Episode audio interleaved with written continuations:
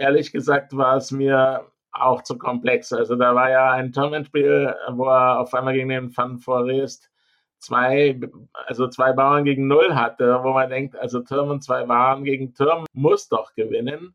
Aber es war einfach so schwierig, ähm, sodass mir selbst die Sache nicht klar war. Und dann in der sechsten Stunde, wenn ein Spieler dann im entscheidenden Moment einen studienartigen Gewinn nicht findet, dann habe ich dafür vollstes Verständnis, muss ich sagen. Ja. Hier ist Schachgeflüster. Hallo liebe Schachfreunde, herzlich willkommen zur 159. Ausgabe des Schachgeflüster Podcast. Mein Name ist Michael Busse und ich möchte mit meinem Podcast und mit der Schachgeflüster Facebook-Gruppe ja allen Schachfans ein bisschen Unterhaltung bieten. Und äh, ja, dazu habe ich heute einen sehr interessanten Gast eingeladen, eine ja, Größe im deutschen Schach, kann man sagen. Er ist Großmeister, sechsfacher deutscher Mannschaftsmeister mit Bayern München. Er besiegte einmal Vichy Anand und er hat das Schachspielen äh, immer noch drauf. So ist er nämlich zum Beispiel amtierender deutscher Vizemeister im Blitzschach. Außerdem engagiert er sich regelmäßig im Bereich Schachtraining und auch Soziales. Er ist Mitgründer der Münchner Schachakademie und der Münchner Schachstiftung.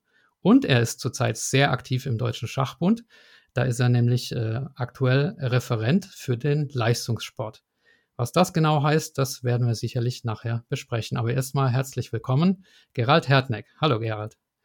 Ja, hallo Michael. Danke. Es war alles richtig, was du gesagt hast und ich freue mich auf das Interview.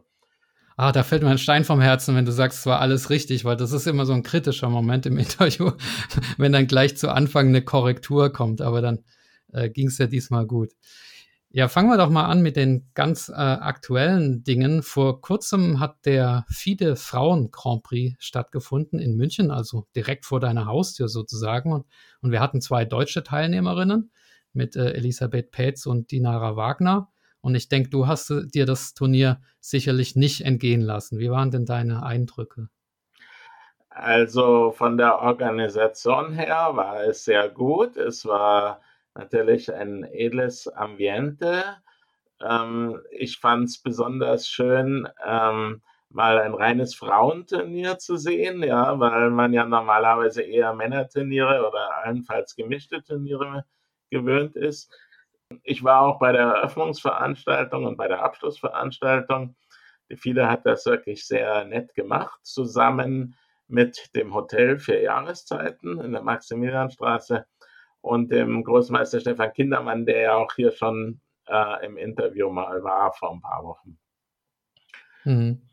Und das Turnier ist ja eine, also fragen wir erstmal nach, nach den sportlichen Eindrücken. Warst du zufrieden mit Elisabeth Petz und Dinara Wagner, wie sie performt haben? Ja, das ist ein bisschen eine heikle Frage. Äh, ehrlich gesagt hatte ich damit gerechnet, dass Elisabeth so um die 50 Prozent landen würde was ja dann auch so war. Also sie ist direkt im Mittelfeld gelandet. Ich habe ihr ehrlich gesagt, auch wenn ich das vielleicht nicht zugeben sollte, nicht so getraut, unter die ersten drei zu kommen, einfach weil es ein sehr starkes Turnier ist.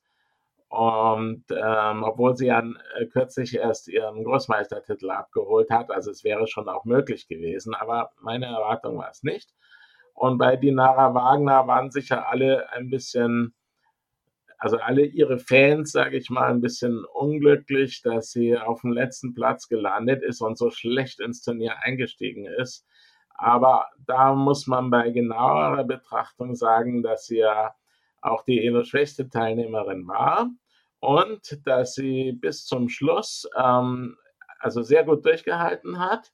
Ähm, sie hat ja dann in der vorletzten Runde noch eine Partie gewonnen äh, und damit den Verlust insgesamt ein bisschen in Grenzen gehalten, also den Elo-Verlust meine ich jetzt. Und man hatte auch den Eindruck, dass sie ja, also gar nicht so unglücklich war mit dem Turnier, auch wenn man natürlich nie gerne letzter wird in einem Turnier. Normalerweise ist das eine ziemliche Katastrophe. Aber wie gesagt, also ähm, man muss eben immer die Elo-Zahlen betrachten und auch vor allem die internationale Erfahrung der Gegnerinnen, die waren ja praktisch alle älter und viel erfahrener, Also das meiner Meinung nach ähm, es noch im Rahmen der Erwartung geblieben ist, das Ergebnis bei der Dinara Wagner. Mhm, okay. Und das Turnier war ja eine offizielle Veranstaltung des Weltschachverbandes, FIDE, das hattest du erwähnt. Der steht ja aktuell sehr in der Kritik, zum Beispiel, ja, weil er nicht gegen den Boykott äh, von israelischen Spielern durch den iranischen Schachverband äh, vorgeht und auch wegen seiner finanziellen Verflechtungen zu Russland. Und man hat gehört, dass bei diesem Turnier der Schachbund durchaus da seine Distanzierung oder Kritik ähm, zu FIDE zum Ausdruck gebracht hat. Hast du da was mitbekommen, in welcher Form das passiert ist? Also ich muss jetzt vielleicht vorausschicken, dass ich ungern über Schachpolitik rede, auch weil man da schnell zwischen die Fronten gerät und in die Mühlen. Aber ähm, also eins kann ich verraten, ähm, also äh, der Präsident, Schachpräsident Djokovic war ja dann auf dem Charity-Event und da hat man von Seiten des Deutschen Schachbunds ein bisschen auf Abstand geachtet, um es mal so zu sagen. Es geht auch eben um das heikle Thema äh, Russen im Schachsport. Es waren ja auch zwei da, ähm, die Kaschlinskaya und die Turniersiegerin, ähm, die Alexandra Kostenjuk, und die haben aber eben unter viele Flagge gespielt. Ähm, ansonsten wäre das schon ähm, ein bisschen pikant gewesen, weil ja ähm, das, äh, das Spitzenschach auch vom Innenministerium gefördert wird. Und da hat man so seine Probleme mit ähm, Teilnahme von russischen Athleten an Wettbewerben. Hm. Okay, Wobei ja, wie gesagt, die, ähm, also vielleicht sollte man noch sagen, äh, zur Kostenjak, die lebt mit äh, ihrem Lebensgefährten, dem Großmeister Trigobov, in Nizza und hat gerade aktuell den Wechsel zur Schweizerischen Föderation beantragt. Also das kann ja jetzt nicht gegen sie verwendet werden, dass sie formal noch äh, im russischen Verband gemeldet ist. Ja. Ja, dann würde ich nochmal zurück zu den deutschen Spielerinnen springen.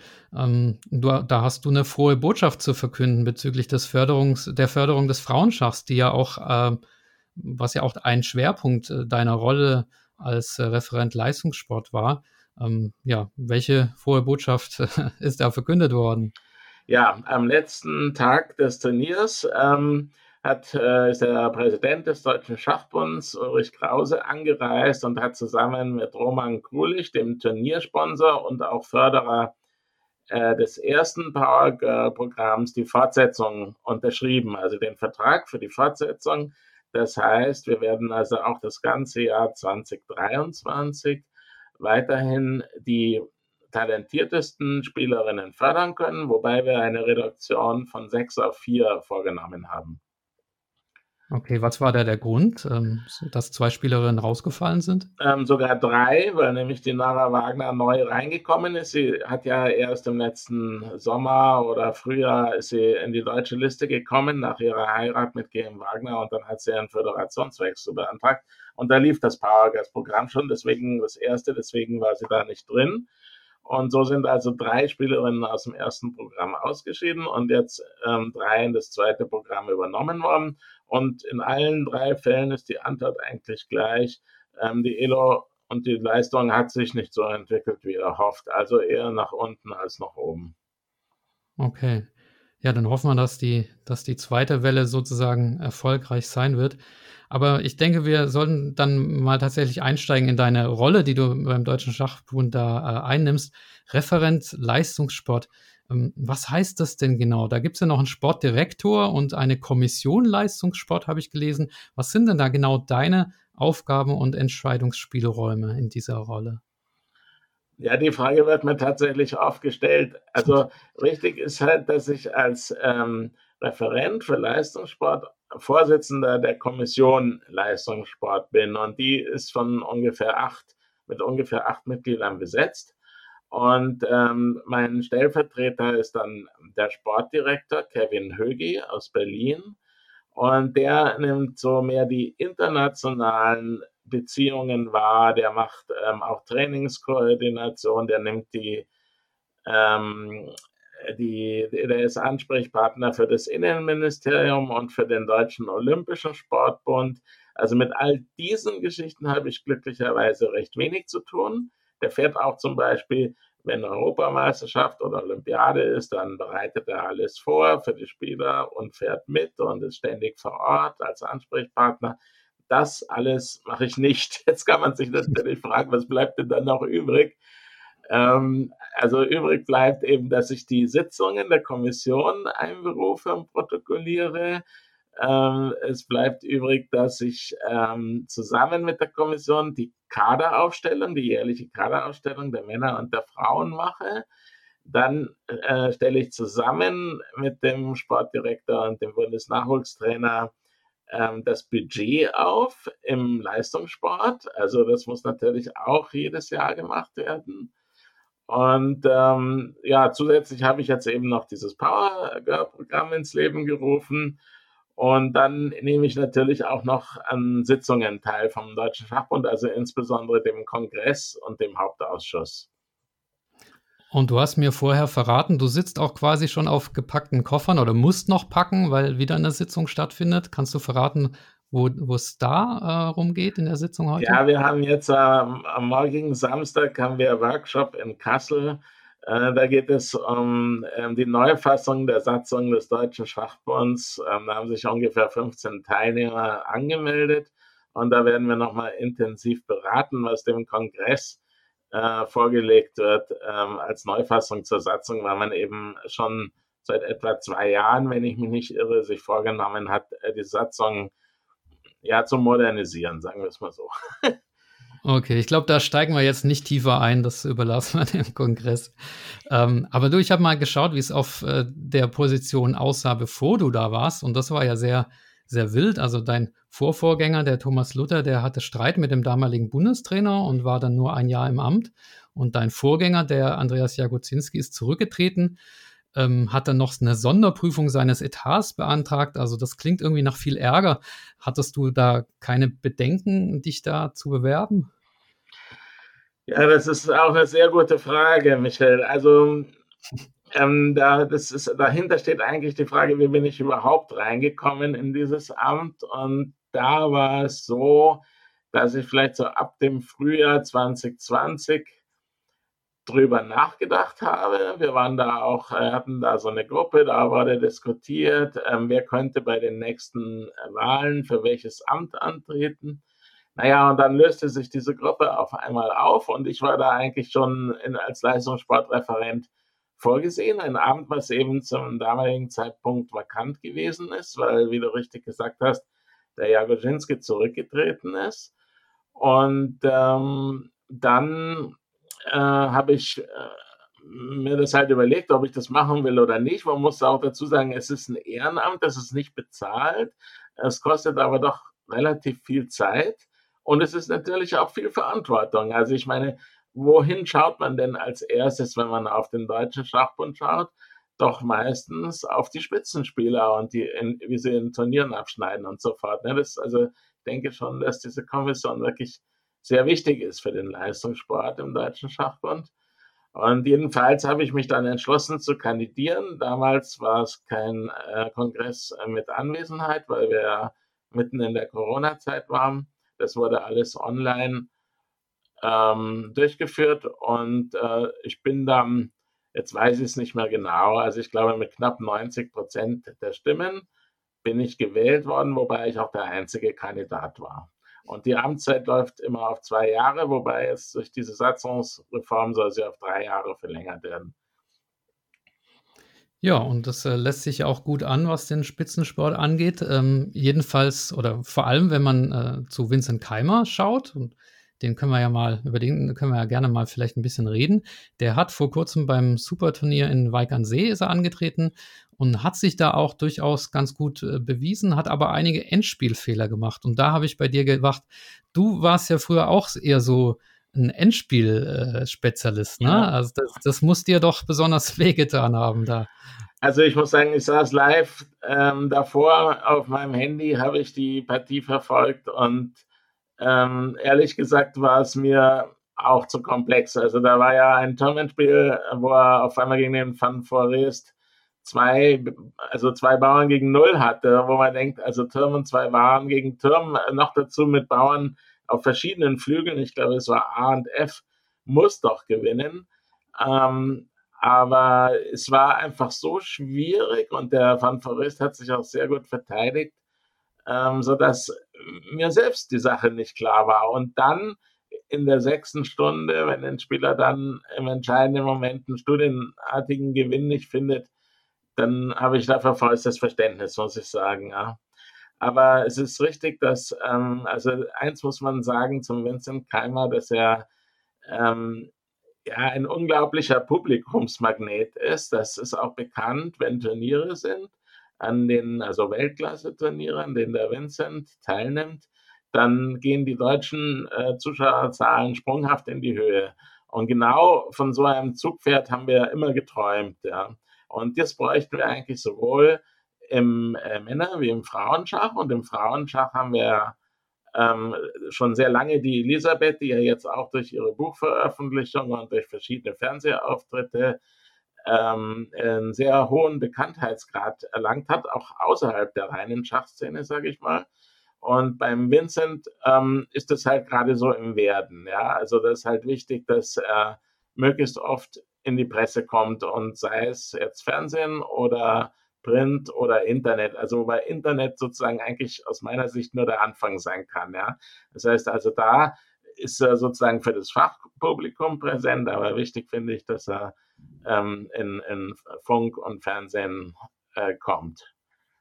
Ja, das wäre tatsächlich auch noch eine spätere Frage von mir gewesen, weil die Elisabeth Petz, die ist ja, also man muss ehrlich sagen, früher vielleicht eher durch äh, Streitigkeiten mit Georg Mayer und so weiter in die Presse gekommen, aber heute ist sie die ja, beste Schachbotschafterin, die wir haben, tingelt da durch Fernsehshows und so weiter. Bei den Männern sieht man da tatsächlich bisher ein bisschen weniger. Auch die Josefine Heinemann, die Lara Schulze, die haben YouTube-Kanäle und so. Ja. Aber bei den Männern sehe ich das gar nicht, bei den Spitzenspielern. Siehst du da nicht auch eine Mitverantwortung? Also da sprichst du einen wunden Punkt an, denke ich mal. Und zwar ist es halt so, also ich sage jetzt mal meine Theorie, ja. Die, ich denke, die meisten Schach, starken Schachspieler sind eher introvertiert.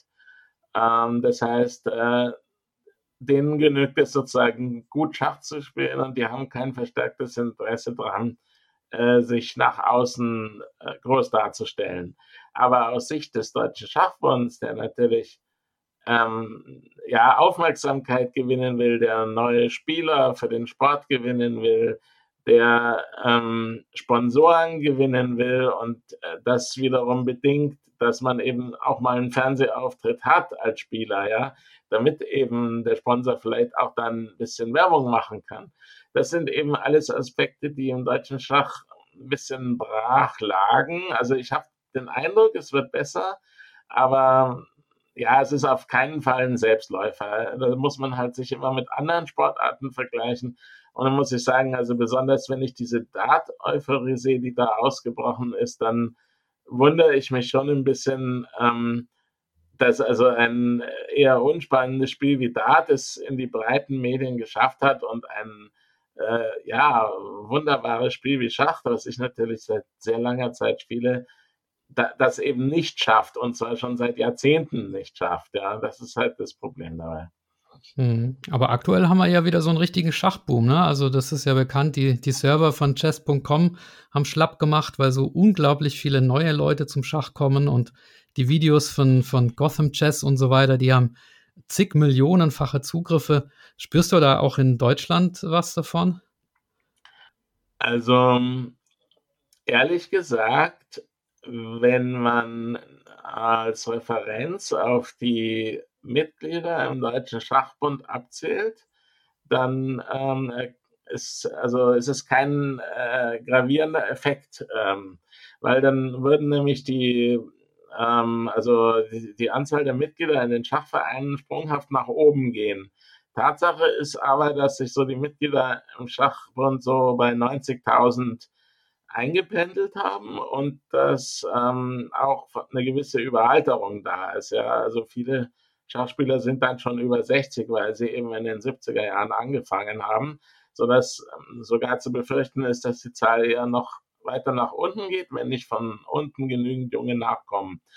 Nur ist das vielleicht eine isolierte Betrachtung, wenn man nur auf die Vereinsmitgliedschaften ähm, achtet, weil natürlich auch Schachspieler heranwachsen können, die nicht in den Verein gehen. Und gerade heutzutage durch das Internet ist es natürlich so, dass ähm, ja, man sozusagen jederzeit auch auf höherem Niveau Schach spielen kann, ohne im Verein zu sein, wenn man eine genügend hohe Zahl auf dem Schachserver hat. Und das ist halt so ein schwieriges Thema.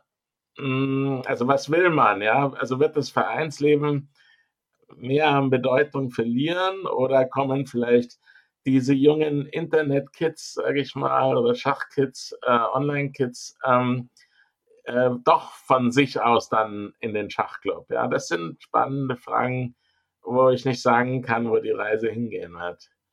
Mhm. Ja, wirklich. Also Aufgabe der Vereine auf jeden Fall, diese, diese jungen Leute, die da jetzt angefangen haben einzufangen. Und ich habe mal bei Chessbase nachgefragt, die haben ja diese Seite schach.de und da gibt es angeblich 30 Prozent Zuwachs auch an, an Usern. Also das heißt ja auch, dass, ähm, dass auch in Deutschland durchaus zumindest im Internet ankommt, äh, dieser Boom.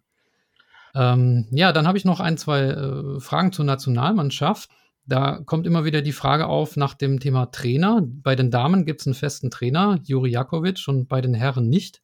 Ist das gewollt? Ist das konsequent? Was ist da der Grund? Ja, ähm, als ich äh, mein Amt angetreten habe, da war das tatsächlich ein Top-Thema. Ähm, also sprich Mitte 2020, weil damals führte der Deutsche Schachbund eben die Ausschreibung für den Frauentrainer durch, die dann im Ergebnis der Juri Jakovic gewonnen hat. Und gleichzeitig wurde aber keine Ausschreibung für den Männertrainer ähm, durchgeführt, obwohl es doch früher, also davor, im Jahr 2019 noch mit Dorian Rojenko einen gegeben hatte. Und ähm, da fragt man sich natürlich als Laie erstmal, was ist da für der Grund? Und der Grund war, dass die ähm, die, die, also die A-Kader- und B-Kader-Spieler der Männer gesagt haben, ihnen würde eigentlich eine punktuelle Betreuung auf den Spitzenturnieren, also Europamannschaftsmeisterschaft und Olympiade, genügen. Sprich, sie sind so stark mit 2,6 bis 2,650, das sind ja die Nationalspieler so bei uns, dass sich eigentlich der Bundestrainer in dem Sinn gar nicht lohnt, weil er da nicht mehr viel trainieren kann. Ne? Also das wäre die nächste Frage, was macht denn eigentlich ein Bundestrainer so ganz genau? Und jedenfalls hat man dann beschlossen, okay, wenn die Männer es so wollen, dann machen wir es eben so, dass, ähm, dass der äh, Trainer sozusagen nur noch zu den Mannschaftskämpfen und in der Vorbereitung ähm, der Nationalmannschaft dazugeschaltet wird. Aber die Schacholympiade hat ja gezeigt, dass es nicht so erfolgreich ist, oder? Naja, also jetzt in, ähm, ähm, in Chennai war es ja leider nicht sehr erfolgreich gewesen. Allerdings ähm, muss man sagen, dass wir schon sehr hochwertige oder hochkarätige Betreuung hatten in Form von Jan Gustafsson. Und im Vorfeld äh, wird auch noch oft speziell ein Eröffnungstrainer ausgewählt, der die Spieler unterstützt. Ich möchte jetzt keine Namen nennen, vielleicht gehört das zu den vertraulichen Bereichen. Aber jedenfalls kann man dann halt mit dem eingesparten Geld, das war die Idee dahinter, dafür, dass der Bundestrainer also kein Monatsgehalt bekommt, kann man halt noch so besonders hochkarätige Großmeister anlocken ja, zum Training. Ähm, also zur spezifischen Vorbereitung, müsste man sagen, auf die Olympiade oder auf die Europameisterschaft. Aber wie du natürlich richtig feststellst, hat es leider nicht ähm, so ganz geklappt diesmal. Und es da ist auch was im Busch beim Trainer der Männer, aber mehr möchte ich jetzt an der Stelle nicht dazu sagen. Also ich weiß was, was ich eigentlich noch nicht sagen darf, was noch nicht offiziell ist. Okay, dann äh, möchte ich auch nicht tiefer graben. Ähm, aber wir haben vorher über Vincent Keimer als aktuelle Nummer 1 gesprochen und die langjährige Nummer 1 war ja Livio Dieter Nissipianu. Ja. Jetzt ist er aus der Nationalmannschaft zurückgetreten. Er kommt ja ursprünglich aus Rumänien und da ist ja gerade offensichtlich viel Geld im Schach. Die haben den Richard Rappert aus Ungarn eingekauft, in Anführungszeichen, für die Nationalmannschaft und auch den Shevchenko aus der Ukraine. Es gibt Gerüchte, dass er da zurückkehrt. Ähm, ja, ist das ein Verlust oder wäre er irgendwann sowieso aus Alters- und Leistungsgründen ähm, ersetzt worden? Was ist da dein Kenntnisstand? Also zunächst einmal sollte man dazu sagen, dass der Dieter Nisbiano immer ein sehr, sehr guter Mannschaftsspieler, ein sehr wichtiger Spieler für die deutsche Nationalmannschaft war. Und ähm, es ist vielleicht ein bisschen tragisch, dass er sozusagen in meiner Amtszeit dann vielleicht zum letzten Mal gespielt hat, weil er jetzt in letzter Zeit ähm, also Richtung 2600 gewandert ist. Also das heißt, er hatte vorher eher 2650 und ähm, jetzt hatte er bei der letzten Kaderausstellung, und das ist ganz wichtig zu betonen, selber schriftlich darum gebeten, nicht mehr im Kader aufgestellt zu werden. Also er hat halt doch ein deutlich höheres Alter als alle anderen Nationalspieler und da rede ich von einem Altersunterschied von 20 Jahren. Und auf der einen Seite ist es natürlich immer schön, einen sehr erfahrenen Spieler in der Mannschaft zu haben. Auf der anderen Seite muss man immer schauen, dass man den jungen Nachwuchsspielern die Chance gibt, auch dort zu spielen. Also konkret kann das dann zum Beispiel heißen, spielt ein Dieter Nesipiano oder ein Dimitri Kollas in der Nationalmannschaft.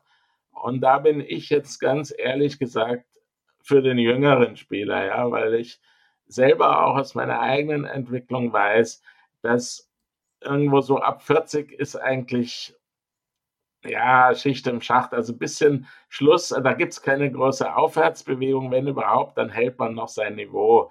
Und dass der Dieter sein Niveau so lange gehalten hat, also von 2650 ähm, bis 45 Jahre, das finde ich außergewöhnlich. Und ähm, deswegen hat er ja auch immer in der Nationalmannschaft gespielt. Aber meiner Meinung nach war es die richtige Entscheidung, dass er jetzt gesagt hat, ähm, er möchte sich da zurückziehen aus dem A-Kader. Also er ist nicht mehr im A-Kader seit 1. Januar.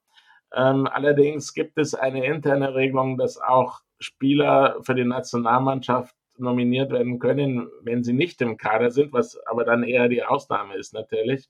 Ähm, also theoretisch kann er auch wieder nominiert werden, aber im Moment steht ja noch nichts, noch keine Nominierung an. Okay.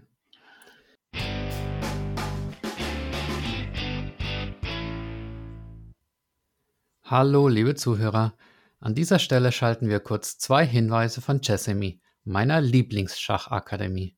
Zum einen hören wir IM Johnny Karlstedt, der euch einen Vorgeschmack auf das kommende Chessemy Schachturnier gibt. Und danach wird WGM Melanie Lubbe etwas über die Videokurse zur Schachverbesserung erzählen. Bis gleich. Liebe Podcast-Fans, mein Name ist Jonathan Karlstedt von Chessemy. Vom 4.3. bis 12.3.2023 veranstalten wir das Chessemy Open. Diesmal im Vier-Sterne-Hotel Forellenhof in Walsrode. Uns würde es freuen, wenn viele von euch dort vorbeischauen würden und vielleicht sogar das Turnier mitspielen. Es gibt ein A und ein B Open, jeden Tag nur eine Runde, sodass man sich schön auf seine eigenen Partien konzentrieren kann. Zudem bieten wir jeden Abend ein kostenloses Seminar mit einem Chessemy-Autoren an. Wenn ihr dazu Fragen habt, könnt ihr mich unter events.chessemy.com erreichen und unter www.chessme.com/open findet ihr alle wichtigen Informationen. Es haben sich schon Großmeister und internationale Meister angemeldet und wir freuen uns auf tolle neun Tage mit euch. Vielen Dank, dass ihr mir zugehört habt und jetzt weiterhin viel Spaß mit dieser Podcast-Folge. Tschüss! Allen, die beim Hören jetzt selber Lust aufs Schachspielen bekommen haben und noch auf der Suche nach guten Trainingsmaterialien sind, wollen wir unsere Online-Schachakademie Chessemy vorstellen. Dort findet ihr Videokurse zu allen Phasen der Schachpartie, also zur Eröffnung, zum Mittelspiel und zum Endspiel. Und zwar für die unterschiedlichsten Spielstärken vom Schachneuling bis zum Profi. Das Besondere an unseren Kursen, ihr erhaltet diese zum sofortigen Download und könnt die dann bequem auf all euren Geräten gerne auch offline nutzen.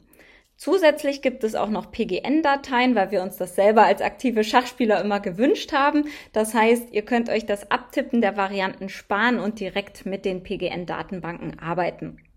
Also schaut doch einfach mal bei chessemy.com vorbei, ob dort auch was für euch dabei ist. Und wenn dem so ist, dann nutzt gerne den Gutscheincode Schachgeflüster10. Damit spart ihr selbst 10% auf alle Kurse und unterstützt zeitgleich noch Michaels Podcast. Wir freuen uns auf euren Besuch und wünschen euch jetzt erstmal ganz viel Spaß beim Weiterhören.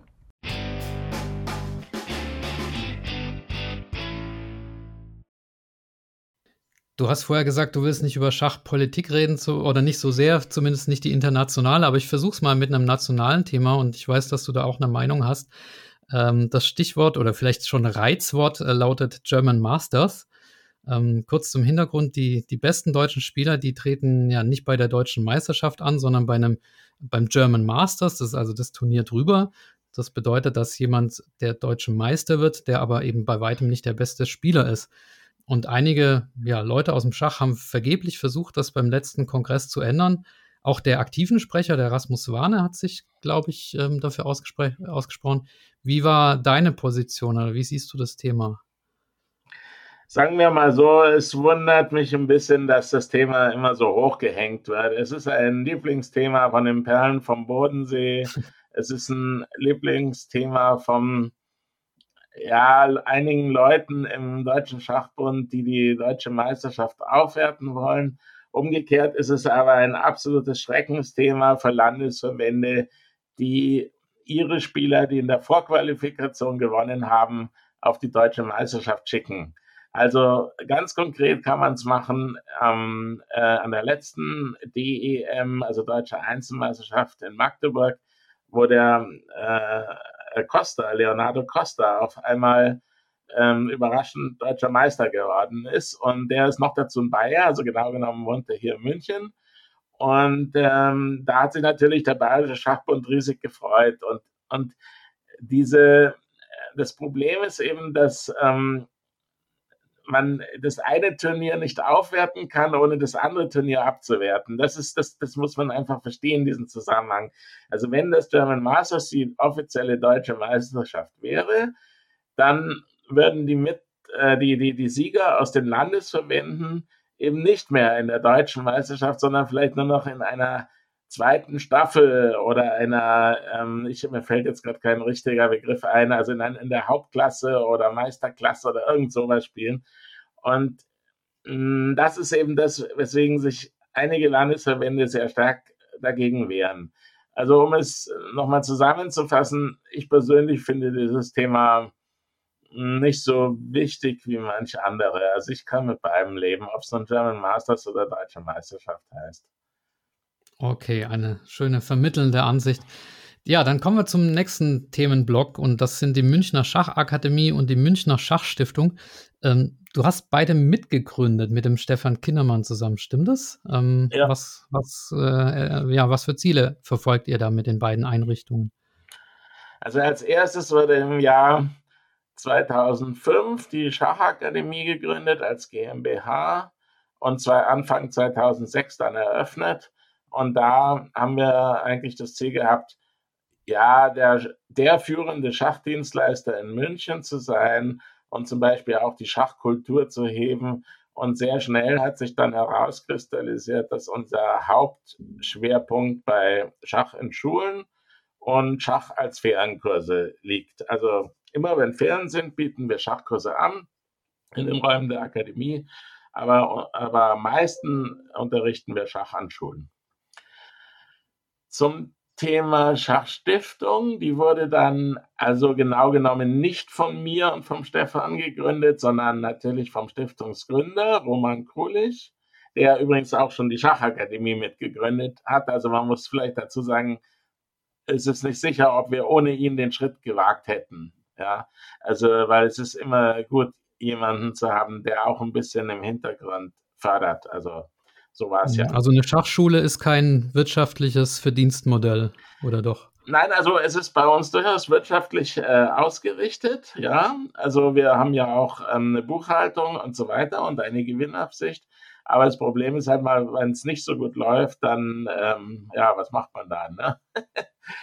und ähm, bei, der, bei der Stiftung, die ist dann eben zwei Jahre später, 2007, ähm, durch den Roman Krulich gegründet worden und der äh, Stefan und die Diana Dengler und ich, ähm, wir hatten da sozusagen unsere, ähm, ähm, unsere äh, Ämter dort bekommen. Also wir, da gibt es einen Stiftungsvorstand und einen Stiftungsrat.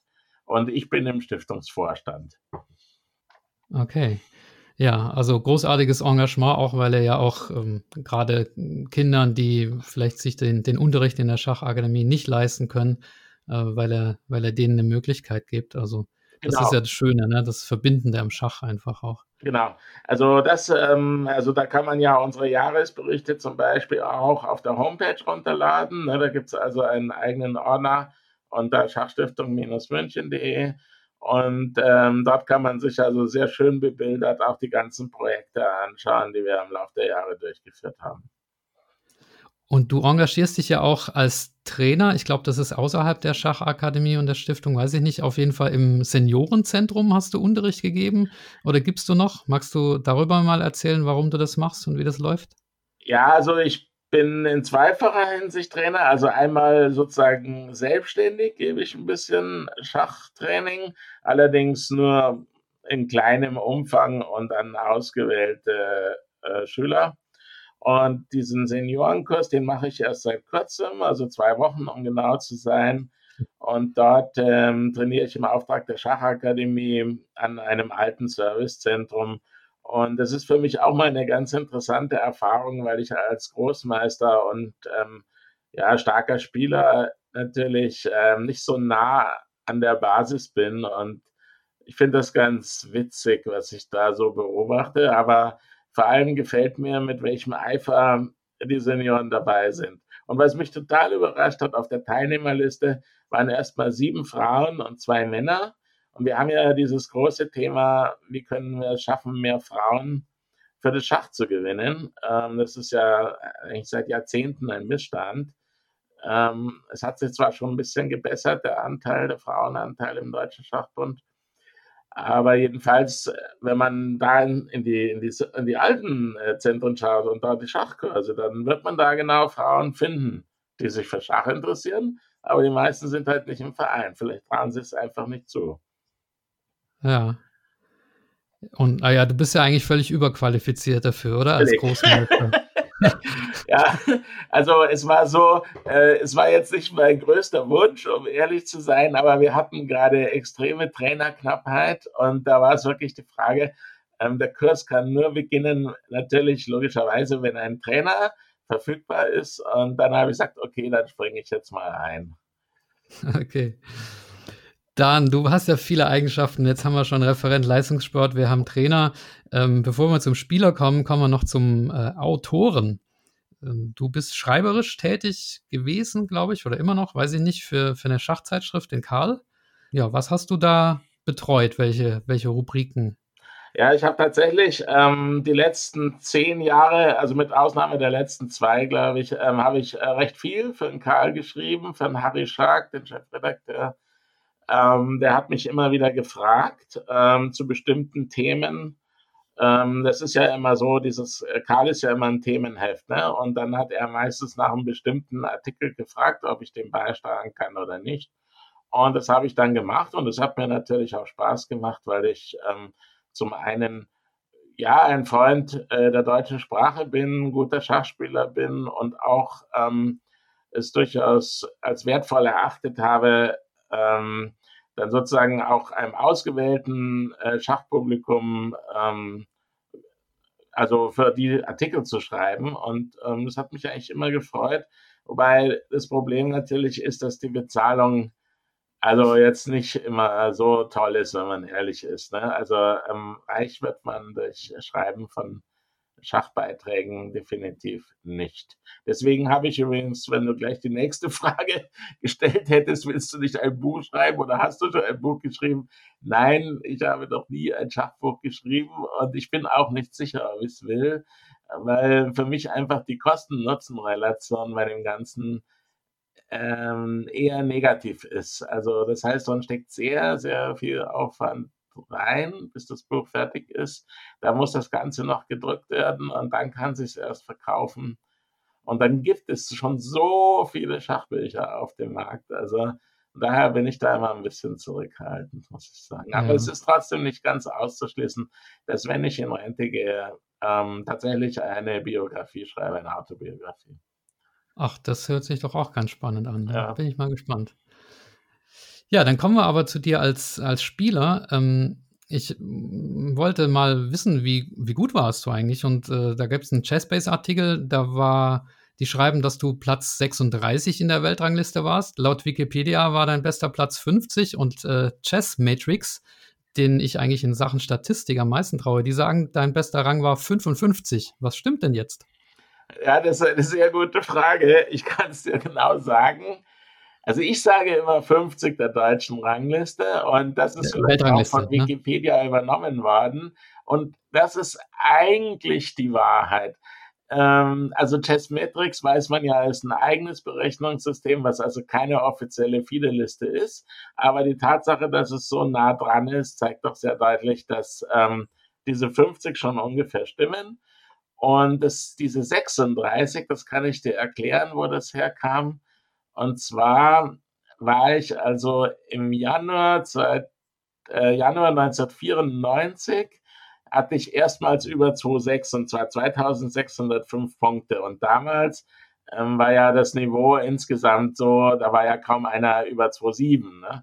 Also das heißt deutlich niedriger im Schnitt als heute.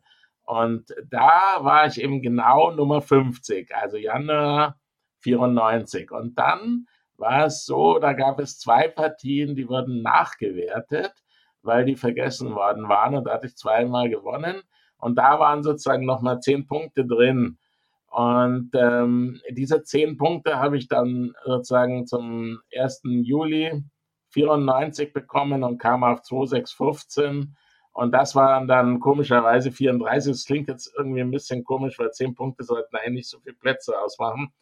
Aber wie dem auch immer sei, ich sage immer 50, weil ähm, ich wollte nicht dieses Ergebnis der Nachberechnung da noch ähm, ähm, also geltend machen. Und es war ja auch so, dass ich dann die Zahlen nicht gehalten habe und bin dann wieder unter 2,6 gefallen, sodass ich eigentlich ähm, mich mit der 50, äh, 50. Position in der Welt immer gut bedient gefühlt habe.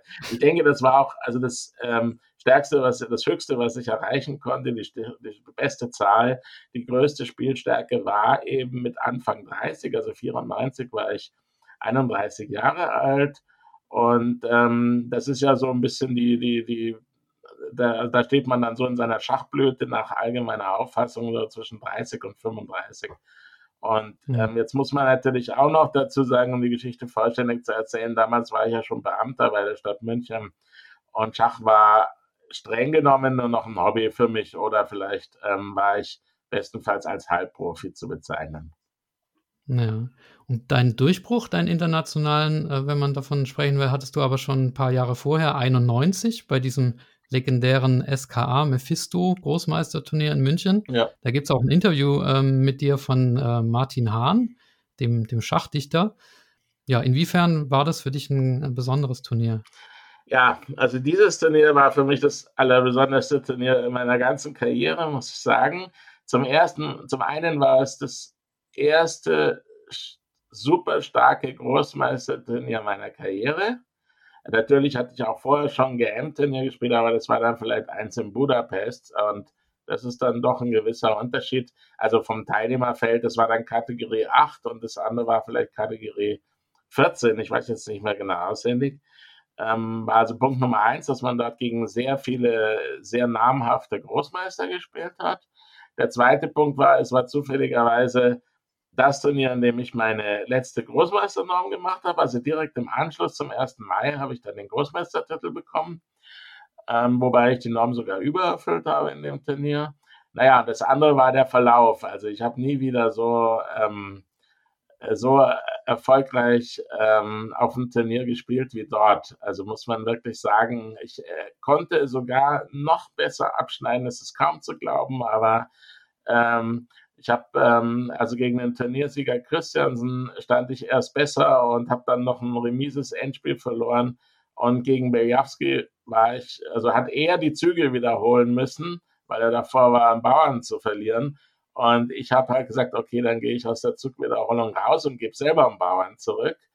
Und äh, weil ich noch auf Gewinn spielen wollte. Und natürlich habe ich dann auch diese Partie verloren. Also wenn man jetzt äh, also superkritisch, also selbst bei superkritischer äh, Würdigung müsste man sagen, dass ich äh, jeweils einen halben Punkt mehr in diesen Partien hätte machen können. Also bei Bejawski war es so, ich hätte nur noch die Hand drüber reichen müssen. Und ähm, von daher muss ich sagen, es war einfach ein Turnier, in dem ich aus unerklärlichen Gründen, also, äh, also wieso, wieso habe ich damals es geschafft, so erfolgreich zu spielen gegen sehr starke Großmeister? Und wieso habe ich das eigentlich nachher nicht mehr so geschafft? Das ist eine Frage, die ich mir gestellt habe. Aber es war vielleicht einfach so, dass alles in dem Moment gut zusammengepasst hat. Also meine innere Einstellung, mein Werdegang, meine Leistungsbereitschaft, mein Alter und so weiter. Und ähm, natürlich motiviert einen auch, wenn man seine Großmeister, also man weiß, wenn man das Turnier, also genügend Punkte in dem Turnier macht, dann wird man Großmeister. Das ist natürlich schon an sich eine Motivation. Ne? Hm, ja, eine richtige Sternstunde für dich. Und der Sieg gegen Vichy Anand war auch bei dem Turnier oder war der wann anders? Ja. Aber da bist du gar nicht so gut drauf zu sprechen, ne? Ja, also das so fing eben das Turnier an, dass ich gegen einen Großmeister nach dem anderen gewann. Und zwar so, man hatte so das Gefühl mit einer gewissen Leichtigkeit. Also, wobei man sagen muss, in der Partie gegen Anand war zwar die Eröffnung und das Mittelspiel relativ leicht zu spielen, aber das Endspiel war dafür alles andere als leicht. Also das Endspiel konnte nur mit genauen Zügen, sehr genauen Zügen gewonnen werden. Ähm, und äh, das habe ich dann auch tatsächlich geschafft, wobei mir natürlich zugute kam, dass ich als Jugendlicher, also war eines meiner absoluten Lieblingsbücher im Schach der, der zweibändige ähm, Endspielausgabe von Auerbach im Sportverlag. Und äh, die hatte ich halt einfach studiert. Die Endspiele haben mir immer sehr zugesagt, weil halt ähm, da wenig Material auf dem Brett ist, man eben die Kräfte sehr, ja, sagen wir, bündeln muss und äh, sehr gut, äh, die, also alles sehr gut zusammenspielen muss, damit der Erfolg eintritt, nämlich der Sieg. Und, und da musste ich dann gar nicht so viel überlegen, ja. Was an der Partie ein bisschen seltsam ist, ich werde heute noch darauf angesprochen, also ich wundere mich immer wieder, wenn, ähm, also gesagt, ja, damals hast du gegen Anand gewonnen. Naja, München 91, das ist jetzt mittlerweile 32 Jahre her.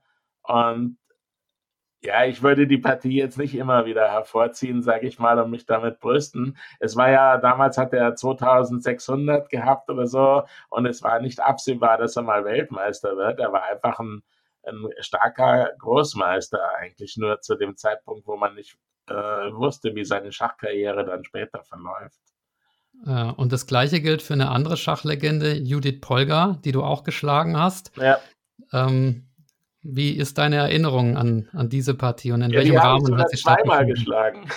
Zweimal sogar, okay. Ja, einmal eben auch im Münchner Großmeisterturnier und dann in der Fernsehpartie, wobei die Fernsehpartie die interessantere ist. Also im Münchner Großmeisterturnier hatte ich weiß, sie hat Königsenglisch gespielt und auf einmal habe ich einen ähm, äh, sehr interessanten Angriff gefunden, indem ich den Turm über A1, A3 nach H3 gebracht habe. Und dafür musste aber vorher noch der Bauer von G3 nach G4 ziehen. Also es war wirklich nicht ganz intuitiv und das hat sie anscheinend völlig aus der, aus der Fassung gebracht und die Stellung ist dann ziemlich zusammengekracht. Ähm, aber was sollte ich sagen? Genau, der, die zweite war die Fernsehpartie. Das war eben die Partie, wo ich sozusagen ja, vor großem Publikum gespielt habe und die ja auch heute noch als YouTube-Video nachspielbar ist. Ähm, also damals natürlich kommentiert von Pfleger und Hart. Und ähm, diese Partie, äh, an die Partie erinnere ich mich sehr gerne wieder. Sie ist ja neulich erst vom Big Greek analysiert worden und der hat mir allerdings ähm, die Computerbewertungen nur so um die Ohren gehauen. Das heißt, ich habe also an verschiedensten Stellen äh, nicht den stärksten Zug gefunden. Ähm, das ist auch völlig richtig so, ja. Ähm, wobei man natürlich sagen muss, in so einer Glaskabine zu spielen und unter dem Druck, ähm, das kann man vielleicht auch als Entschuldigung heranführen.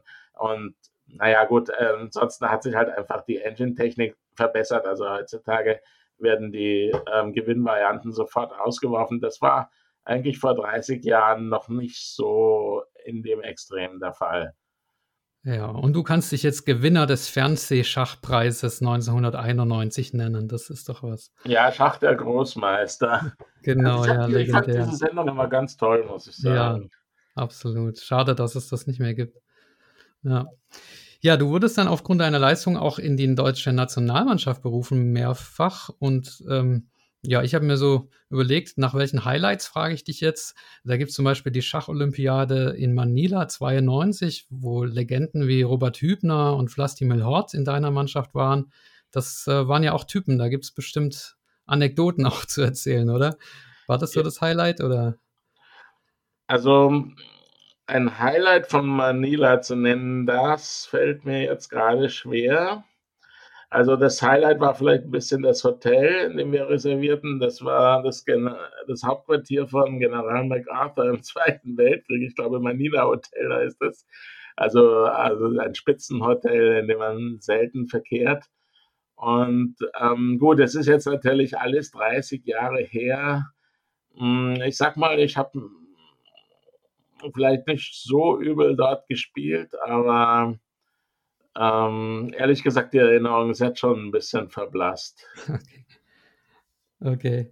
Na gut, auf jeden Fall bist du mit der Nationalelf ganz schön rumgekommen und äh, das ist ja auch immer eine schöne Sache am, am Schach. Na, nicht mal so, wie ich wollte, muss nee? ich sagen, weil ähm, eigentlich war es dann fast 94 schon wieder vorbei. Also 94 war dann die Schacholympiade in Moskau, da war ich noch dabei.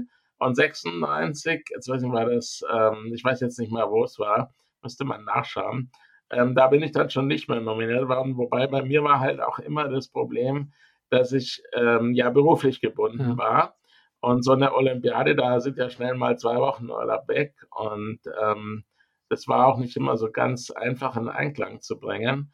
Und dann ist natürlich klar, die Konkurrenz schläft nicht. Also ähm, so, ja, Kickel war ja auch ein starker Konkurrent oder Matthias Wahls und eigentlich hat hm, das hat, hat mich immer so ein bisschen traurig gemacht, ähm, dass in meiner Karriere so wenig ähm, Olympiaden und ähm, Europameisterschaften gespielt habe. Ich glaube, es waren zwei Europameisterschaften und zwei Olympiaden. Ja, zwei mehr als die allermeisten Schachspieler. ja, äh, natürlich die allermeisten schon, aber es ist halt immer die Frage, an welchem Maßstab man sich misst. Ja. Ja, dann springen wir doch mal in die Gegenwart. Dein aktueller Verein schon seit 2009 ist Zugzwang München. Ihr spielt da in der zweiten Liga. Ja. Äh, habt ihr Ambitionen zum Aufstieg? Wie läuft's? Es läuft im Moment super. Also wir hatten allerdings jetzt am letzten Wochenende Glück. Ähm, also Glück nicht in der Form, dass wir gewonnen haben. Wir haben verdient gewonnen. Unsere beiden Matches in Leipzig, auch gegen unseren Angstgegner Aue. Ähm, aber parallel an einem anderen Spielort hat ähm, der bisher favorisierte Verein Göggingen beide Runden verloren, also gegen Regensburg und gegen Passau. Und auf einmal liegen wir an, an der Spitze der Tabelle. Und zur Frage, ob wir jetzt aufsteigen oder nicht, zum einen würde ich jetzt gerne noch das Ergebnis der letzten vier Runden abwarten, also vier Einzelrunden oder zwei Wochenenden. Und zum anderen ähm, ist das tatsächlich eine Entscheidung, ähm, die man nicht auf die leichte Schulter nehmen kann. Also von der zweiten in die erste aufzusteigen, weil halt auch ähm, die Kosten dann sprungartig nach oben gehen und ähm, äh, ja, eigentlich müsste man sich dann noch verstärken, ähm, weil man sonst ähm, einfach irgendwo am unteren Ende der Tabelle völlig chancenlos rumkrebst. Die erste Bundesliga ist halt mittlerweile so stark geworden, dass man eigentlich schon fast mit acht Großmeistern in der Besetzung antreten muss und das haben wir einfach nicht. Und insofern weiß ich nicht so recht, ob wir hier wirklich auf ähm, Kurs erste Bundesliga mhm. stehen oder nicht. Mit der nächsten Frage muss ich dich kurz ärgern. Ähm, Im Vorjahr gab es Vorwürfe von einer Remis-Absprache gegen Passau. Da habt ihr acht schnelle Remis gemacht. Das sah von außen ein bisschen doof aus. Was war da los? Ja, ähm, ich, also erst mal muss ich sagen, gut, ich war stellvertretender Mannschaftsführer an dem Wochenende, weil der eigentliche Mannschaftsführer, das wäre sein letzter Kampf gewesen, der war nicht da. Und ich hatte keinen Spieler angewiesen, Remis zu machen. Keinen einzigen. Allerdings, als ich war Playing Captain, habe ich mir selber erlaubt, meine Partie nach fünf oder zehn Minuten Remis zu machen, aus dem einfachen Grunde, dass ich am Tag zuvor ähm, also einen Läufer eingestellt hatte in guter Stellung, also wahrscheinlich fast Gewinnstellung. Und das hat mich dann so geärgert und ich wusste, dass mein Gegner, der war der aus, aus Wien auch, der Schwabenwähler, und dann dachte ich, der will sicher früher nach Hause fahren und wenn du dem ein schnelles Remis anbietest, dann sagt er nicht nein. Ja, und dann bin ich nach diesem Remis, das war der erste, das erste Remis des Kampfs, bin ich nach unten gegangen Und ähm, ja, so 20, 30 Minuten später kommt ein Spieler runter und sagt, ja, also so wie es aussieht, sind jetzt die ersten sechs Bretter Remis. Dazu muss ich aber sagen, dass keiner von diesen Spielern bei mir gefragt hat. Also gut, ich war auch nicht im Saal, ja. Ich habe aber auch nicht damit gerechnet, dass alle Partien Remis enden, also alle auf den ersten sechs Brettern, um genau zu sein. Und äh, insofern bin ich dann ähm, also hochgegangen, habe es angeschaut. Es war eben tatsächlich so, nur die beiden letzten Bretter haben noch gespielt. Und dann, als ich wieder unten war, kam wieder ein Spieler raus und hat gesagt, so, und jetzt ähm, äh, ist erneutes Remis-Angebot von den Passern da. Also für uns ging es um gar nichts mehr. Und ähm, nun gut, also ich wollte unseren Spielern das nicht nehmen. Die waren beide mit Remis einverstanden. Aber auch da muss ich sagen, das Remis-Angebot ist nicht von mir ausgegangen. Also, dass ich jetzt zu jemandem gegangen wäre und gesagt hätte, mach mal Remis.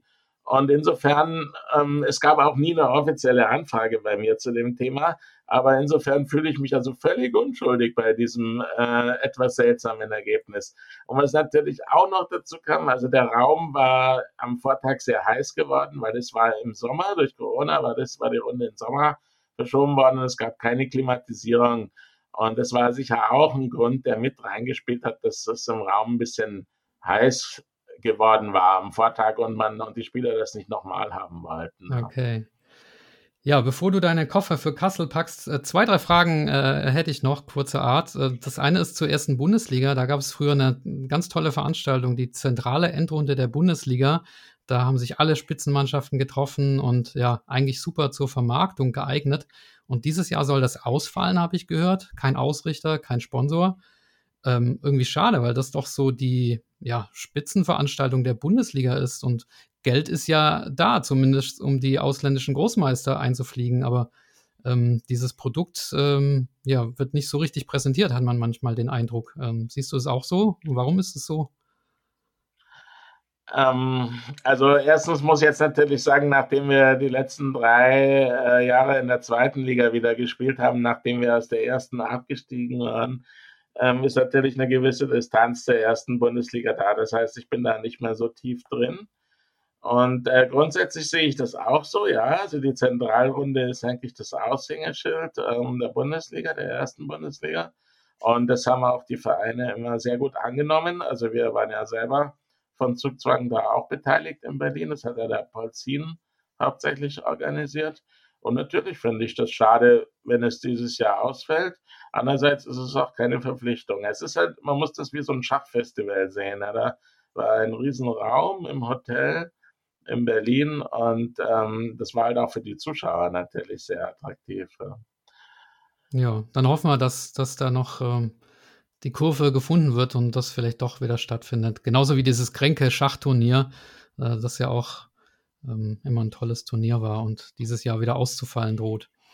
Aber gut, ähm, ja, wir sind schon fast am Ende. Lass uns noch einen kurzen Ausblick werfen auf die Highlights des kommenden Jahres. Und da findet im April die Schach-WM statt. Allerdings ohne Magnus Carlsen, der ja ähm, nicht mehr, äh, ja, ich weiß nicht, ob man keine Lust sagen kann oder zumindest er ist mit dem, mit dem Modus nicht, ähm, nicht einverstanden. Ähm, ist die WM ohne ihn wertlos? Ja, darüber haben sich schon Klügere als ich die Köpfe zerbrochen. Also zuerst zu seiner Motivation muss ich sagen, ich verstehe es total. Also ähm, der ist zehn Jahre äh, nach Ilor die Nummer eins der Welt, hat unglaublich viele Turniere gewonnen, hat jedes WM-Match gewonnen. Ähm, und jeder weiß, dass, ähm, dass es keine Kleinigkeit ist, so ein äh, Weltmeisterschaftsmatch zu gewinnen, selbst wenn man der deutliche Favorit ist. Ähm, er muss, er braucht ja sein ganzes Team, er muss sich dann vielleicht einen Monat vorher schon vorbereiten und dann ist die Anstra Anspannung extrem hart und die ganze Welt schaut zu. Also insofern bin ich da, ähm, also sage ich mal, habe ich allergrößtes Verständnis dafür, dass er gesagt hat, dass er diesen Zirkus, in Anführungszeichen, den WM-Zirkus, nicht nochmal mitmachen will. Zu der Frage, wie ist dann jetzt eigentlich ähm, das kommende Weltmeisterschaftsmatch zu bewerten? Ja, ähm, das hängt natürlich auch ein bisschen vom Verlauf ab. Ähm, ob ähm, es ein spannendes Match wird. Also das letzte war ja eher keins, da war ja der Nepo ziemlich deklassiert. Ähm, also auf jeden Fall kann es mal ein schachlicher Leckerbissen werden, wenn beide Seiten gut spielen und davon gehe ich mal aus. Aber ich denke, dass der Sieger dieses Matches halt offizieller Weltmeister ist, aber nicht von allen so gesehen wird. Und es kann auch so sein, dass wenn ein Spitzenturnier irgendwo auf der Welt stattfindet, dass vielleicht der Carlsen mit seiner höheren Elozahl mehr Antrittsgeld oder mehr Preisgeld gewinnt als der amtierende Weltmeister. Insofern ist das natürlich ein Problem. Äh, diese Situation hat es ja wirklich schon sehr, sehr äh, lang nicht mehr gegeben, weil meistens sind die Spieler, die ja dann ähm, ihren Titel verloren haben, die ähm, ja, die, von denen hat man dann nicht, nicht mehr viel gehört. Also wie ein Kramnik, wie ein Kasparov, wie jetzt auch ein Karpov, ne, die, da war es dann irgendwie so, da war dann auf einmal die Luft raus und die haben gar nicht mehr viel gespielt. Aber das Problem ist ja, dass der Carlsen wahrscheinlich weiterhin sehr aktiv bleiben wird. Also ich würde es nicht mal ausschließen, wenn er wieder Lust bekommt, dass er dann sogar zum nächsten Weltmeisterschaftszyklus antritt, um sein äh, Ziel, äh, um seinen Titel zurückzugewinnen. Vielleicht motiviert ihn das sogar. Also ich finde, auszuschließen ist es nicht. Ja, es bleibt spannend. Ja, Gary, die Stunde ist äh, wie im Fluge vergangen. Ja, mir bleibt nur äh, vielen Dank zu sagen. Es war sehr interessant. Also man kann mit dir wirklich über alle Aspekte des Schachs eigentlich reden. Meine allerletzte Frage in dem Podcast, die ist, äh, ja, ob wir noch was Wichtiges vergessen haben oder ob du noch eine Botschaft loswerden möchtest. Ja, also ich würde mich tatsächlich noch mal kurz dem Thema Frauenschach mhm. zuwenden. Ähm, einfach weil ich der Meinung bin, dass es für Schach auf Dauer nicht gut ist, wenn ähm, also ein starkes zahlenmäßiges Missverhältnis zwischen Männern und Frauen besteht. Und es, ich habe mal gelesen, es gibt ähm, im deutschen Sportbund überhaupt nur noch eine Sportart, die einen vergleichbar niedrigen Frauenanteil hat wie das Schach. Und das ist Angeln. Also Sportangeln ist auch extrem männerdominiert. Und deswegen habe ich auch diesen Schwerpunkt gesetzt in meiner Amtszeit als Leistungssportreferent. Ich konnte natürlich nur einen kleinen Beitrag leisten, weil dieses Powergirl-Programm ja nur ähm, also sechs Spielerinnen betroffen hat. Aber ich muss sagen, ich habe immer ein offenes Ohr wenn es darum geht, ähm, dass das Frauenschach in Deutschland und natürlich sogar der ganzen Welt vorankommt, weil ich der Meinung bin, ähm, dass, ja, wie soll man sagen, die ganze, ähm, es ist einfach natürlich, ein natürlicheres Umfeld, so könnte man es vielleicht sagen. Wenn man jetzt zum Beispiel zu einem Turnier fährt, also man stellt sich vor, man fährt auf ein offenes Turnier und dort würden 20 bis 30 Prozent der Teilnehmer würden Frauen sein, ja. Dann hätte man doch ein viel natürlicheres Umfeld, als wenn 95 bis 98 Prozent Männer sind, ja. Und das ist eigentlich das, was ich meine. Und dann vor allem, ich denke, wenn mal eine Initialzündung stattfinden würde, also wenn mehr Frauen sich in die Vereine trauen würden, dann würden ja wiederum auch mehr Frauen nachziehen. Und das ist irgendwie das, was fehlt. Und ich muss sagen, je älter ich geworden bin, umso weniger Lust habe ich auch, ähm, zum Beispiel jetzt in Schachclub zu gehen, wenn ich weiß, dass da nur Männer sitzen.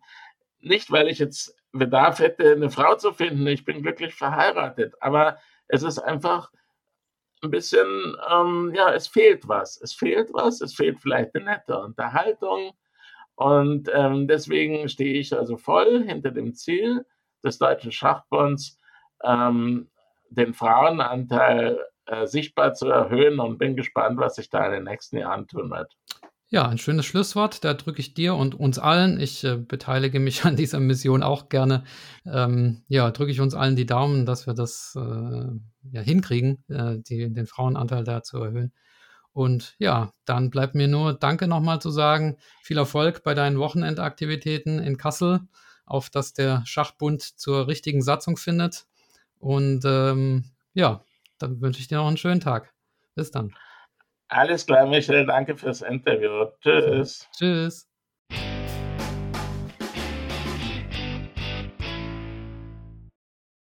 Liebe Schachfans, ich hoffe, die heutige Folge hat euch wieder gefallen.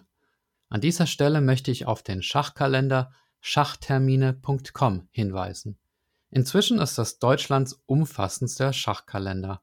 Und wenn ihr euer eigenes Turnier, euren Anfängerkurs, euren Vortrag oder was auch immer publizieren wollt, dann geht das auch mit der Eintragen-Funktion. Also alle Termine rund ums Schach auf schachtermine.com. Außerdem gibt es jetzt den Schachgeflüster Leitfaden für Einsteiger und Eltern bei einem richtigen Schachgeschäft zu kaufen, nämlich bei schachdepot.de. Der Leitfaden enthält 48 Tipps für Anfänger, wie man sich im Schachdschungel orientiert und verbessert, und dann noch 16 Tipps für Eltern von Schachkindern. Das Ganze auf 36 Seiten zum Preis von 9,90 Euro beim Schachdepot.